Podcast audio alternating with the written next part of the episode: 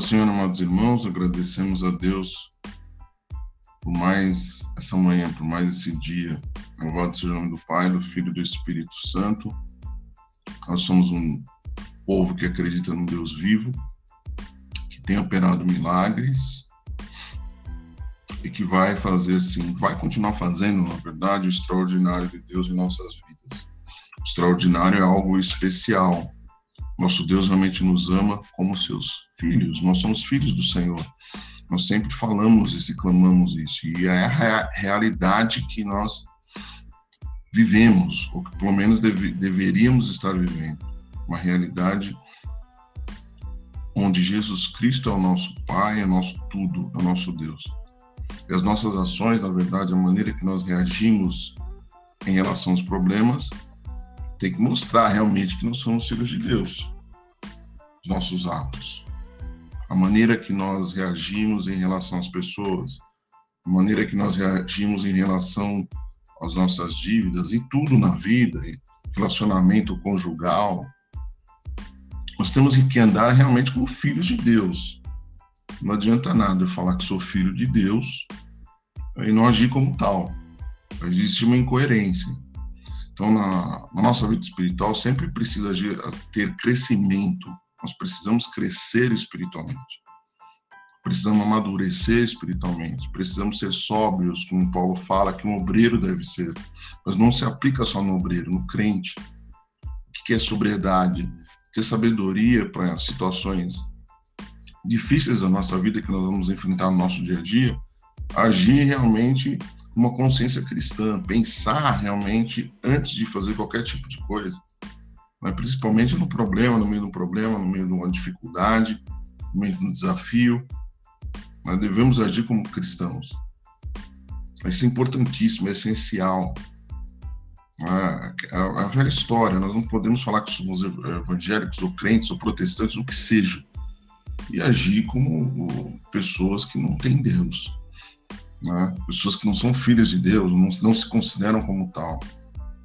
O nosso comportamento é essencial. Essencial. Nosso comportamento é essencial. Não para mostrar para as pessoas que nós somos crentes, né? mas o, o, nosso comportamento é resultado daquilo que nós acreditamos, essa é a verdade. A maneira que nós agimos no nosso dia a dia demonstra se realmente nós somos evangélicos. Essa é a verdade, a pura verdade. Então vamos tomar cuidado com a maneira que nós agimos, da maneira que nós falamos, da maneira que nós nos dirigimos às pessoas, dentro de casa, fora de casa. Isso é importantíssimo. Amém, amados irmãos? Vamos lá. Êxodos, capítulo 14. Essa palavra é estrondosa, poderosa, libertadora, renovadora, restauradora. Êxodos, capítulo 14, diz o seguinte, no versículo 10. E chegando o faraó, os chegando o faraó, os filhos de Israel levantaram seus olhos, e eis que os egípcios vinham atrás deles, e temeram muito. Então os filhos de Israel clamaram ao Senhor e disseram a Moisés: Olha só que interessante isso daqui. Não havia sepulcros no Egito para nos tirares de lá para que morramos nesse deserto? Por que nos fizeste isso? Que nos tens tirado do Egito. Não é esta a palavra que temos no versículo 12, não é essa palavra que temos falado no Egito, dizendo: Deixa-nos que servimos aos egípcios, pois que melhor nos fora servir aos egípcios do que morrermos no deserto. Olha só, amados irmãos. É por isso que fala que o povo do Egito, né, os teólogos, os estudiosos da palavra, falam que o povo do Egito tinha um coração petrificado. Eram pessoas insensíveis. Por isso que ficaram rondando 40 anos no deserto, até morrer aquela geração. Era uma geração podre, era uma geração é, insensíveis à voz do Espírito, à voz de Deus, à voz do seu líder. Você vê o povo aqui, a cada problema que existia, que já no, no começo, já em Êxodo capítulo 14, já é, um, já é um prefácio do que haveria ali. A reclamação do povo. o povo reclamando. Isso aqui vai se tornar, a gente vai ver nos capítulos posteriores, uma constância a reclamação do povo. E por que eles reclamavam? Porque tinha o coração petrificado. A cada problema, eles levantavam esse mesmo assunto. E aqui, olha só o que eles falam: falam assim, olha, era melhor que gente tivesse morrido. Não, não falamos para você que era melhor ficar aqui no Egito, ficar lá no Egito, né? Já estava começando a caminhada, ficar lá no Egito e servir aos egípcios. Olha só a, a atrocidade. E por que, que é uma atrocidade que eles estão falando? Porque chega a ser uma blasfêmia. Porque eles clamavam a Deus para sair do Egito, clamaram anos e anos para sair do, do Egito.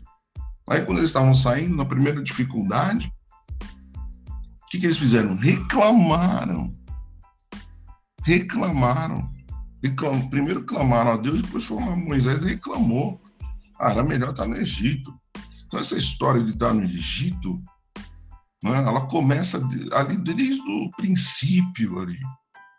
Ela vai começando desde o princípio. Não passaram nem o Mar Vermelho, eles já estavam reclamando já demonstrava o tipo de coração que eles tinham. Um coração realmente de, pessoas que eram mais que mimadas, né? Pessoas que tinham que acontecer da maneira que eles queriam que acontecesse. Insensíveis à voz de Deus, sensíveis à voz do Espírito. E essa, é, essa palavra é interessante porque nós agimos às vezes como tal. Quando vem a primeira dificuldade, o mesmo problema, a gente quer voltar. A gente quer voltar para o começo ou voltar numa situação que ah, achamos que era boa ou era melhor. Nós não enfrentamos como um crente deveria enfrentar, como um filho de Deus deveria enfrentar cada situação, que é com fé. Essa é a verdade. Né? Por mais que a caminhada seja longa, por mais que o monte seja alto, né? metaforicamente falando, nós temos Deus do nosso lado. As dificuldades são partes desse universo, são partes desse mundo. Cada qual com uma dificuldade diferente. Mas não significa que eu vou retroceder nem na minha fé, não posso retroceder nem na minha fé, e nem retroceder na minha vida pessoal.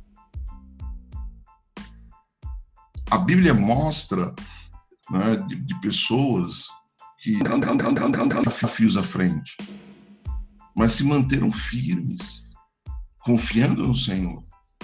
A cada desafio que aparece, né, se nós retrocedermos, como é que vai ser a nossa vida espiritual?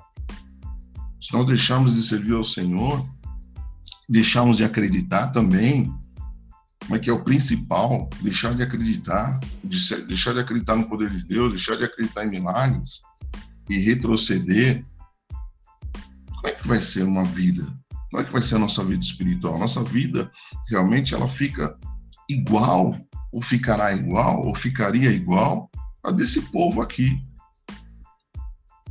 É que um dos primeiros desafios já fala melhor voltar para o Egito. E o que é voltar para o Egito? Voltar para o Egito, hoje em dia, é fazer as mesmas práticas que a gente fazia no passado, pelo desespero, né? A gente fica desesperado, ao invés de confiar em Deus, a gente age de acordo com a nossa vontade, de acordo com o nosso coração, de acordo com as nossas ideias. A gente não pode agir mais assim. Nós devemos agir de acordo com Deus, aquilo que Deus quer de nós. Né? Eu me lembro muito bem quando primeira viagem que eu fiz, que eu, que eu fiz para os Estados Unidos, né? eu viajava, eu trabalhava na Varg na época, de núpcias eu fui para os Estados Unidos, a primeira viagem que eu fiz. Né? E na, naquela época, hoje também é a mesma coisa numa companhia aérea, você só viaja se você tem lugar. Você só viaja se você tem lugar no voo. Né? E o que aconteceu? Eu tinha um voo que era muito concorrido na época na Varig, uma empresa que não existe mais de aviação, na aviação rio-grandense. Muitos de vocês nem lembram que existia essa, essa aviação nos anos 80, era a maior empresa que existia no Brasil, né, naquela época. E eu tinha uma data para chegar nos Estados Unidos, na verdade, para começar a faculdade. Era aquela data exata. Então eu casei né, e já fui fui pro hotel, né, já tinha que viajar. Em dois dias eu tinha que viajar. E nesse dia que eu tinha que viajar, quando eu cheguei até o aeroporto, já tinha cerrado a conta do hotel, cheguei no, no aeroporto e né, é, fui informado que o voo estava lotado. O voo estava lotado, então não tinha lugar para me viajar. E aí foi falando para mim a seguinte palavra. Né? Uma das minhas supervisoras lá, que me reconheceu, estava falando assim, olha, você só vai viajar se seu santo for muito forte. E quando ela falou isso, eu falei, é. Né? No meu íntegro, não respondi para ela, né? mas eu falei assim, amém, meu santo é forte. Porque meu santo é Jesus Cristo, é Deus Todo-Poderoso. Mas já tinha, e não tinha como retroceder, já tinha fechado a conta do hotel. Essa é a verdade, já tinha fechado, não tinha como retroceder, eu voltar para casa do meu pai, da minha mãe, não. Eu tinha que estar lá na faculdade para estudar. Eu já tinha as datas certas, já tinha pessoas me esperando. Aí eu ficava que retroceder pela palavra de uma pessoa, ou porque o voo estava lotado, e o voo estava lotado, estava vindo do Rio de Janeiro lotado. Na verdade, ele não estava nem lotado, ele estava estourado, o que nós chamamos de overbooking. Overbooking é quando o voo já está lotado e tem 20 pessoas na espera. E eu fui o vigésimo quinto na espera. Né? E a mulher ainda falou essa palavra para mim, talvez para me é, colocar medo, talvez para me intimidar, né? talvez o, o, número de pessoas, e a fila era enorme, era enorme. Né? Eu lembro como se fosse hoje, a fila é enorme, enorme, todo mundo lá de bagagem esperando, não só para embarcar, a fila de espera era enorme para esse voo São Paulo e Nova York, né? porque esse voo voava direto, né? então era um voo mais concorrido. Né? Mas pelo plano de viagem que eu fiz, eu tinha que pegar aquele voo. E de lá em Nova York ia pegar um outro ainda. Né? Mas eu não podia perder aquele voo, porque já tinha outras passagens ali também funcionando de acordo com esse voo e de acordo com a minha chegada. Eu precisava chegar dia, dia exato. Né? Um cálculo exato que eu tinha feito. Senão eu perderia a matrícula. Um dia eu perderia a matrícula. Não conseguiria me matricular. E a mulher me disse isso: o seu santo foi muito forte. E aquela palavra que talvez poderia ser uma palavra de derrota, eu tomei posse com uma palavra de vitória. Falei, meu, meu santo é muito forte, meu santo é Jesus Cristo, meu Senhor. E aí foi chegando, né, foi chegando o dia, foi chegando, foi chegando o dia não, foi chegando a hora, né? Vou sair às 11 e 05 23 e 05 esse voo sair. Ah, e aquela fila, e aquela, aquela balbúrdia, né? Todo mundo tentando embarcar, tal, não sei o quê. Aí daqui a pouco foi indo, foi indo, foi indo, foi indo, foi indo, foi indo. Me chamaram às 11 horas. Olha, é, no Rio de Janeiro, faltaram 20 pessoas não embarcaram. Você pode embarcar tranquilo. Aí eu e a pastora Meg embarcamos naquele voo. E cumpriu realmente o que a mulher disse que meu santo era forte. Sim, é Jesus Cristo, meu Senhor. Então não tem. tem é, por que, que eu estou falando isso? Por que eu estou contando esse testemunho? Porque tem situações na vida que o crente não, não tem como retroceder. Tá? A mesma coisa que o povo do Egito poderia retroceder, poderia, não sei se teria condições, morreriam na mão do faraó. Mas hoje em dia nós precisamos ter coragem na nossa vida espiritual, na nossa vida material. Se nós queremos realmente que as coisas aconteçam, nós devemos ter coragem, prontidão, atitude. Senão as coisas não vão acontecer. Se eu não tiver prontidão, se eu não tiver atitude, nada vai acontecer na minha vida. Eu posso ter muitos projetos, eu posso ter muitas ideias, mas se eu não acionar a minha fé, se eu não for atrás da minha fé, né, atrás que eu digo é tomar atitude, ser uma pessoa proativa naquilo que nós fazemos. Não deixe que os outros falem, ah, é impossível, você não vai conseguir, ah, não tem como. Né? E o que é um coração petrificado? É um coração que realmente aceita a maldição do diabo, as setas malignas que o diabo coloca na nossa vida, para que nós venhamos a retroceder, para que nós retrocedamos. O retroceder, o diabo quer isso, que você retroceda em todos os seus projetos de vida, naquilo que você propõe a fazer, seja emagrecer, seja parar de comer, comer açúcar, seja é, um projeto que você tem de vida, onde você tem, onde você tem a sua vida ali, você fala, não, eu vou, eu vou criar esse projeto, vai dar certo, quero isso, um projeto de vida, seja voltar a estudar, seja fazer é, um negócio. Sempre vai ter o inimigo ali falando: não, não vai dar certo, você não vai conseguir, você vai perecer, né? volta na sua vidinha de sempre. O crente não pode voltar na sua vidinha de sempre. Ele tem que andar com Deus. E tudo aquilo que você propõe, existe uma palavra ah, bíblica, bíblica, falando o seguinte, que tudo, em Salmos capítulo 1, Salmos capítulo 1 fala o seguinte, tudo aquilo que o, que o justo começa a fazer, ele prospera.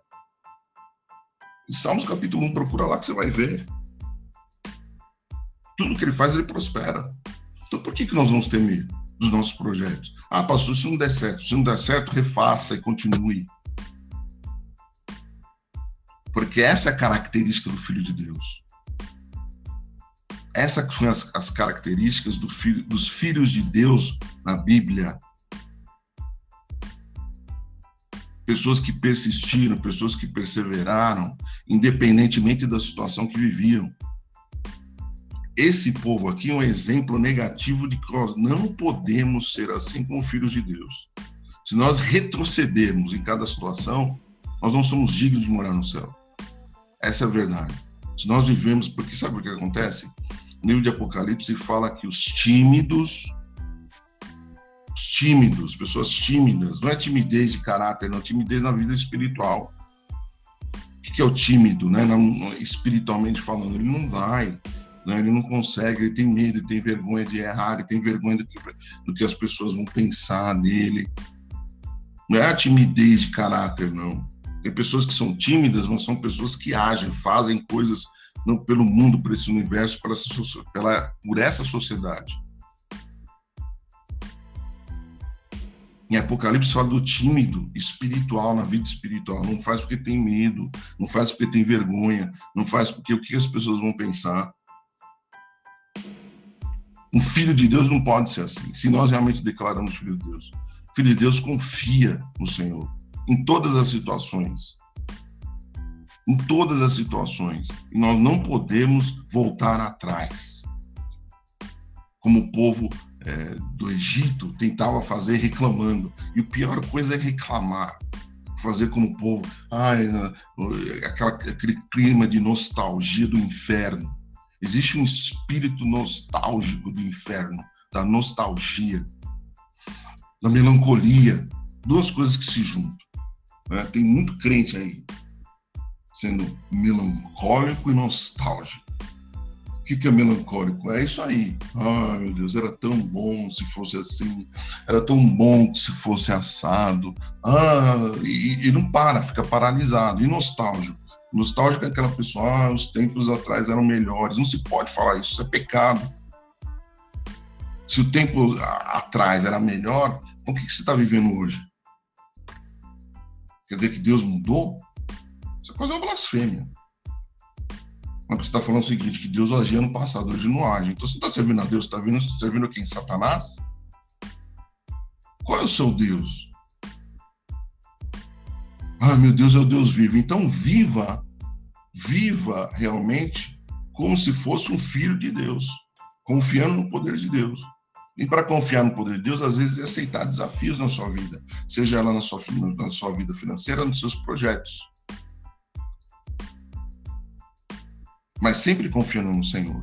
Por mais, né, por mais que é a mesma coisa de você pegar, né, você acha, né, que está com um Fusca mil, né, eu já tive carros mil, né? Que o mil, você, você olha para aquela ladeira e fala assim, ah, não vou subir. Não tem como subir. Né? Dependendo da ladeira, se ela for íngreme, o carro não consegue subir, você já sabe disso. Mas fala, olha, vou ter dificuldade. Né? Ou se o carro está carregado, você vai ter que descarregar. Eu já tive carro mil, eu sei como é que é. O carro mil, você olha para aquela ladeira e fala, ah, vou subir com muita dificuldade. Ou nem vou subir. Eu vou ter que fazer, tomar um outro tipo de rota. Mas nós não estamos num carro mil né, o carro, o nosso carro é muito mais potente. É muito mais potente, consegue subir, porque nós confiamos no Senhor. O carro tem 16 válvulas ou mais. Vamos fazer uma comparação assim. Essa é a verdade. E o inimigo fala: olha, seu carro não vai subir, seu carro não vai subir. Nunca é melhor você retroceder. É melhor você tomar outro caminho. É melhor você tomar outra atitude. Isso não vai dar certo. Não, existia um desenho que vocês não se lembram, da hiena, né, da minha época, que falava assim: oh, era, era, era, na verdade, esse desenho da hiena, todos deviam assistir. Que exemplifica exatamente como as pessoas são hoje: melancólicas e nostálgicas.